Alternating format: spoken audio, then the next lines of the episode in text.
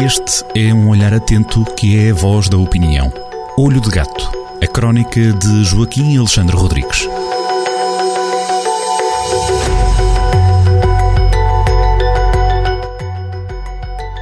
A Cave dos Orbones e os Direitos do PCP é o título da crónica semanal do Olho de Gato, Joaquim Alexandre Rodrigues, na rádio e no Jornal do Centro. No primeiro ponto, Joaquim fala sobre os Orbonos que vivem numa aldeia no norte da Ucrânia vivem numa aldeia no norte da Ucrânia e tiveram uma experiência terrível eh, nos nas primeiras semanas de guerra. Eh, mal começou a, a guerra, eh, começaram a ouvir o, o assobio e o estrondo dos projéteis, logo no princípio, e, e meteram-se num, num, abrigo que, te, que, tinham, que tinham lá na sua casa, na sua casa. Aliás, ele eles, uma família que são eh, pai, mãe e filho, o, o, o pai eh, Sérgio e a mãe Irina e o filho Nikita, eh, meteram-se num abrigo com vizinhos, com crianças, grávidas, velhos acamados, foi tudo para lá. Foi tudo para lá, para... tinham um bom abrigo lá na casa deles, eram pessoas que viviam bem eh, e ficaram ali todos. E depois, passado, passado 10 dias de, de ouvirem aquele barulho de, dos bombardeamentos para um lado e para o outro, a aldeia, a aldeia ficou cheia de crateras de, dos projéteis, uh, o, o carro deles ficou incinerado, a casa desfeita, pelo menos o telhado desfeito, e depois, no dia 9 de março, no dia 9 de março, chegaram os russos. Chegaram os russos e deram-lhe ordem para saírem lá do buraco, lá onde, estavam. saíram lá, portanto, os ucranianos todos que lá estavam, quer os orbonos, donos, do, donos de, daquela cave, quer os vizinhos que lá estavam, eh, que lá estavam, e os russos mandaram lá para dentro umas, eh, umas granadas, explodiram lá dentro umas granadas para, alegadamente, limpar aquilo de eventualmente se houvesse lá algum soldado ucraniano escondido. Pronto. Isso, o que é que aconteceu? Aconteceu que, pronto, uh, no, naquela noite, os órgãos já não, já não tiveram coragem de dormir na sua cave, foram dormir na cave de um vizinho, mas aquilo era tão frio, tão escuro, tão úmido, que acabaram no dia seguinte para regressar à cave deles e, e chegados lá, a cave estava ocupada por cinco soldados russos. Pronto, houve, houve uma discussão, saiam daqui, é, é, este espaço é nosso, e os russos dizer, não, a partir de agora, vocês o máximo que podem fazer é ficar cá também. Pronto.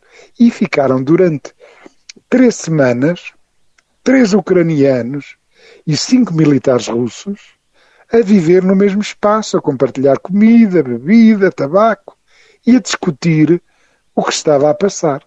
Pronto. Aos poucos, eh, eles têm, têm, havia uma língua comum, eh, os ucranianos, como é sabido, são bilingues, tanto falam a sua própria língua como falam russo, portanto, entendiam-se perfeitamente em russo e perceberam que do outro lado, especialmente do capitão, que era o mais novo dos cinco militares, aquilo, aquelas cabeças, eles estavam mesmo convencidos que foram à Ucrânia libertar os ucranianos e, e, e correr os americanos que estavam lá em bases. Portanto, eh, aquelas cabeças da, daqueles militares russos estavam mesmo convencidos que da, daquelas mentiras. Há aqui, eh, fica, eh, como explicou o Peter Pomerantsev, num texto publicado na Atlantic, no dia 1 de maio, We Can Only Be Enemies, só podemos ser inimigos, ficou-se ali naquele microcosmos, portanto, repare-se, três ucranianos e cinco militares russos, aquele microcosmos tornou-se um microcosmos da frente de propaganda eh, de, da guerra. Isto é, os ucranianos, aos poucos, foram conseguindo explicar, mas com alguma dificuldade aos russos, àqueles militares russos, que eles tinham ido ao engano e perceberam que a sua casa e a sua vida foi destruída, foi dizimada por agressores que foram guiados por uma ficção, por uma história, por uma história contada por Putin e por seus apaniguados. Isto é um desespero e, e aliás, todos nós já, já sentimos isso, é como é que nós vamos, como é que, que se consegue penetrar no bunker informacional russo, constituído por as mentiras, por aquelas, por aquela, aquilo que nós ouvimos perfeitamente, por exemplo, ao Lavrov dizer todos os dias, que diz uh, mentiras das mais descaradas com, a maior cara de pau, como é que se consegue penetrar ne, neste, neste, neste bunker informacional? A história é esta e é sobre isto que falo, mas depois ficará algumas sugestões que vieram neste artigo que eu recomendo vivamente da, da Atlantic, chamado We Can Only Be Enemies, só podemos ser inimigos, eh, e convido os leitores depois a ler-lo a ler com atenção, porque merece, de facto, é, é, um, é um drama. Aliás, muitos de nós também já nos confrontamos com as pessoas que vivem na bolha, na bolha russa, que só leem, que só leem fake news russos, já, já, a mim já me aconteceu e já aconteceu até pessoas amigas e algumas eh, estimáveis que repetem eh, todos, todas aquelas mentiras de Putin e não saem daquilo. Eh, e, portanto, acabam por virar bico, o bico ao prego e os Zelensky eh, e os ucranianos de invadidos na, naquela conversa, naquele, naquele fake news russo, quase passam, aliás, passam mesmo como agressores. É, é tudo virado ao contrário. Isso é a primeira parte do seu artigo, em que fala então dessa história surpreendente desse, eh, dessa família da Ucrânia e também desses soldados russos. Na segunda parte do artigo, prefere destacar e falar do PCP, ou como diz o PZP.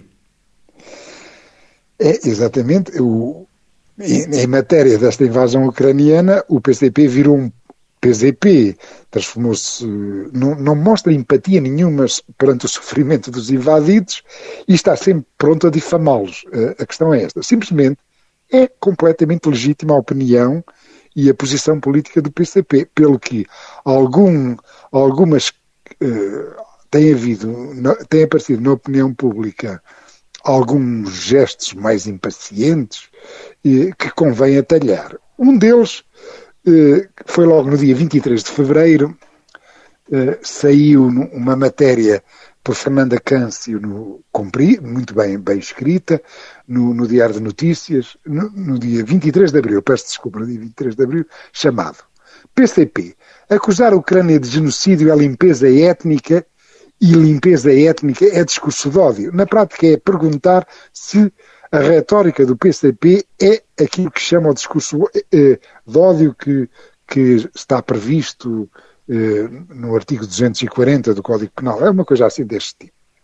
E depois é, são ouvidos, algum, é, ouvidos, é, é ouvida, por exemplo, a professora de Direito Penal da Faculdade de Direito da Universidade de Lisboa, Teresa Quintela de Brito, a defender que sim, que, que quando João Oliveira eh, por exemplo, o João Oliveira, entre, entre vários, João Oliveira acusa a Ucrânia de cometer genocídio e limpeza étnica na região de Donbass, que é uma mentira eh, muito eh, confirmada, que, que, é uma mentira, está mais confirmado que é uma mentira, e eles continuam a repetir a mentira, a penalista considera que essas acusações com base em dados consabidamente falsos por razões puramente ideológicas, em claro alinhamento com a Rússia, são passíveis de procedimento criminal. Defende esta professora de Direito. Pronto. E o artigo é muito, é muito, é muito completo, é muito bem feito e, e merece leitura. De qualquer maneira, eu não concordo nada com isto. Não concordo nada. O PCP pode dizer as mentiras que quiser, pode usar os argumentos que entender em defesa da posição da Rússia e atacando a posição da Ucrânia, é um seu direito legítimo, quer político, quer de liberdade de expressão. Aliás, a perseguição ao discurso de ódio é toda ela errada. O dizer tem que ser livre. Já o fazer, não. O fazer deve cair na alçada do, do, do Código Penal. E o dizer deve ser livre. Portanto, a asneira é livre a opinião é livre, por mais repulsiva que ela seja. Ponto 1. Um. Neste ponto, defendo completamente o Partido Comunista Português. Há outro que, que foi na sequência de umas declarações eh, de um responsável de uma associação de refugiados ucranianos contra a existência do PCP. Eu estou a ler, eu estou a ler, eh, isto, eh, isto é é, é mesmo, são palavras do PCP de um comunicado de 3 de maio. As declarações de ódio fascisante preferidas por um responsável de uma associação de refugiados ucranianos contra a existência do PCP, e depois mais umas coisas, e, e, e o PCP diz, são reveladoras da natureza antidemocrática do governo de Kiev. Ora bem, o raciocínio do, do PCP é, é um bocado retorcido, isto é, as declarações do, do, de um responsável de uma associação de refugiados em Portugal, ou, ou, uma, ou, ou uma ou outra afirmação ou presença da embaixadora da Ucrânia numa ou noutra manifestação, isso não só, só os responsabiliza, não, não, não é daí que se vai partir para, para definir o que é que, que é a política a, a, a, ou a natureza democrática ou antidemocrática do governo de, de Kiev. Não, não, não pode ser assim. Isto, a partir de um caso, não se pode generalizar deste, de, dessa maneira. Isso seria a mesma coisa, como, por exemplo, imaginemos um ex ou um responsável do Partido Comunista no Twitter mandar o piropo, um piropo a uma rapariga e a partir daí, a partir desse piropo, eh, afirmarmos que revela a natureza assediadora do Partido Comunista. Não se pode dizer isso.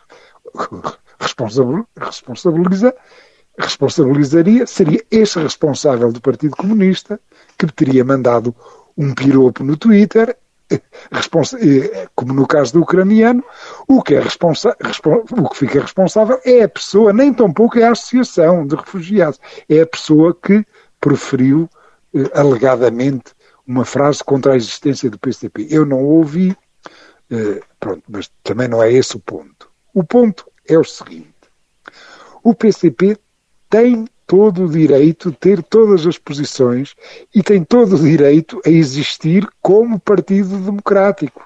Nunca estará isto em causa. Pela posição que está a ter, eh, que aliás é genérica, em termos de política internacional, o PCP tem uma preferência por autocratas. Portanto, em posições de política internacional, o PCP merece ser severamente criticado. Mas nunca pode, de maneira nenhuma, ser posta em causa a sua existência democrática e o seu direito a ir a votos e de, e de eleger e ter as opiniões que quiser. Isso aí tem toda a liberdade. Era só isso que eu queria dizer. Fica então esse registro. Joaquim, um abraço e até para a semana. Até para a semana, é sempre um gosto. Olho de Gato, a crónica de Joaquim Alexandre Rodrigues, na rádio às sextas-feiras, com repetição nas manhãs de domingo e sempre no digital em jornaldocentro.pt.